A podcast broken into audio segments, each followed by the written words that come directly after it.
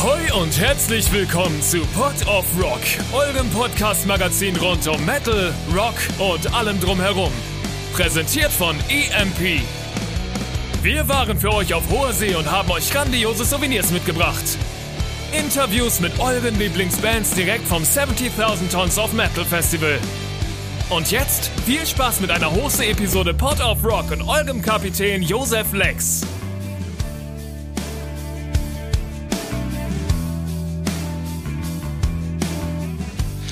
Hallo ihr da draußen, hallo meine, äh, meine lieben Metal-Fans und Metal-Freunde. Ich bin's mal wieder, euer Josef und das hier ist Pod of Rock, euer EMP-Podcast Musikmagazin und heute habe ich auf dem 70.000 Tons of Metal Festival die zauberhafte Band Alvin King zu Gast.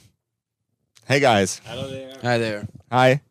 Um, so, uh, I would describe your sound as a very heroic, super dark interpretation of uh, uh, slightly fantasy-induced heroistic music. Is that is that does that fit the bill? How That's an amazing definition of our music. I think we, we wouldn't, you know, be able to come up with such an amazing definition. Uh, because yeah, you, you put uh, uh, all the features of our music basically in there. You put the heroistic, which is kind of uh, the epic part of our Yes. music, and then you put the super dark, which is uh, uh, it comes from all of the influences that we, we we've got. Uh, apart from, of course, the melodic thing that comes up uh, at first when you listen to our music, but there's also a lot of dark uh, and you know more extreme metal in the in the pot for us. So it's uh, yeah, crazy. One of the things uh, that I enjoyed the most when when watching your music videos was um, the, the the very uh, illustration esque um, artwork that you use for your um, for the lyric video for one of the ly- uh, lyric videos, and it remembered me of uh, it reminded me of uh, uh, an art style from a gentleman named. And uh, now I forgot the name of the artist that I'm talking about right now. That that I found so beautifully endearing, and that you reminded me uh, of. Um, it's uh, it's a, a Finnish Finnish illustration artist that's uh, that also an author, and I for some reason, made the connection at, that I needed to ask you guys: What are your favorite authors, and what are your favorite artists on the paper or on the canvas? Well, mm, first of all, mm, uh, all our music is always strictly connected with uh, with the image, and uh, so we take a lot of time into cover artwork and all the graphic design and all the image of, of ourselves and, and stuff like that because we believe that uh, beside music, we wanted to create something uh, linked to the imaginary and what we uh, express with the music and with the lyrics. So we we take a lot of attention on on the let's say graphic and visual side of the music. So about your question, there are a lot a lot of great artists. Uh, you have some something in mind? uh, you know the kind of question that you, you really are like confused you have many names in your head and you just can just can name no nobody actually but of course if we think about all- all the um, heroic and epic uh, stuff that we've been you know we, we, we we've been growing with.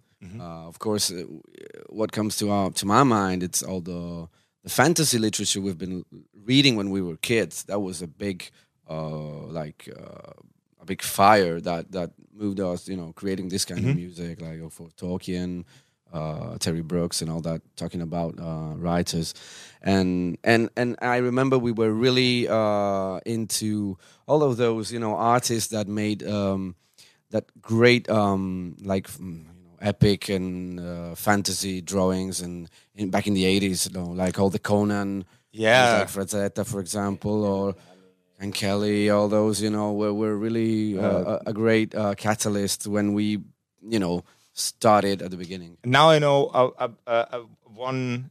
Uh, now I rem- remember one of the artists that I that I uh, that came to mind, uh, Frank Frazetta.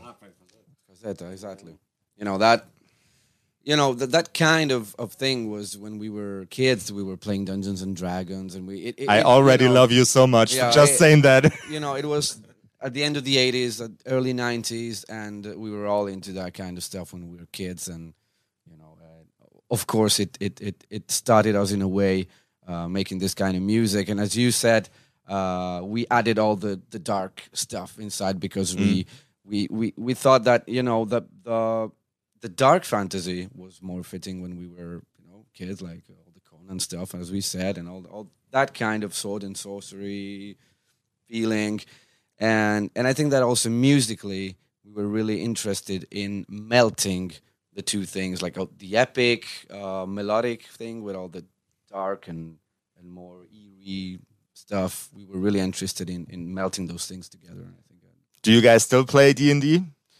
Unfortunately, I don't have the time. I don't know about you. No, I'm not. I'm not playing, but I'm. A lot, I know a lot of people that are doing that.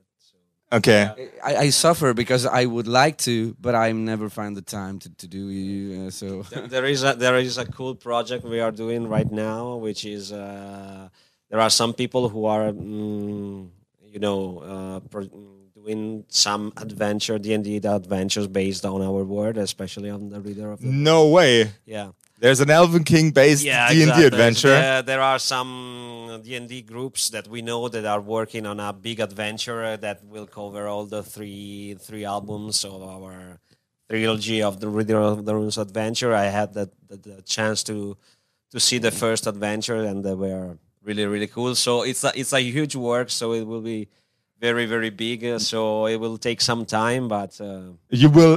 You must give me a sneak Yeah. peek on that. Yeah, I'm. absolutely. I'm totally hyped for for that. Absolutely, I think that we will publish it in some some way uh, after the third album or something like that. Could be a good idea. I don't know. Yeah, It sounds like an awesome idea. I'm. I'm a really really big fan of that idea. good, Uh, good to know. So we we will keep on working on that for sure. Okay. Um.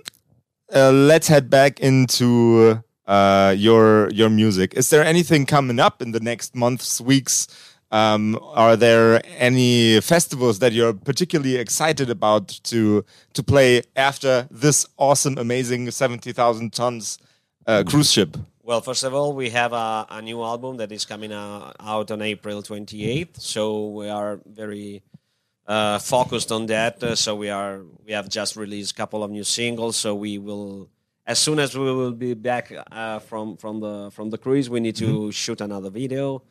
Uh, so then another video, and another another single will be come out, and then after the release, for sure we have some live uh, live shows already set, but we are working on that, and probably after the summer we will look out uh, for a tour.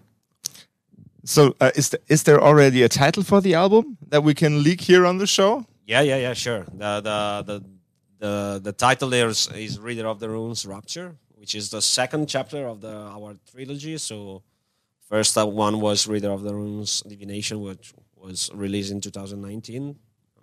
This new one. Reader of the Runes Rapture by Elvenking, and it's out on April 28. April 28. So head on to the stores, grab yourself, and will it be available on LP as well? Grab yourself an LP or a CD of uh, of that new. I absolutely uh, am positive to be uh, to be- that it will be uh, an awesome album, and that's uh, everything I had to ask uh, you two guys. It was an awesome interview with both of you guys, and you really need to let me in on the D and D adventure thing. we will. Thank you so much. You out there, take care of yourselves, take care of each other, and rock and roll. Me slash pod of rock. Great. Thank you so much. Und brilliant. mit dem Code Pod of Rock erhaltet ihr satte Rabatte auf eure EMP-Bestellung und unterstützt so unseren Podcast.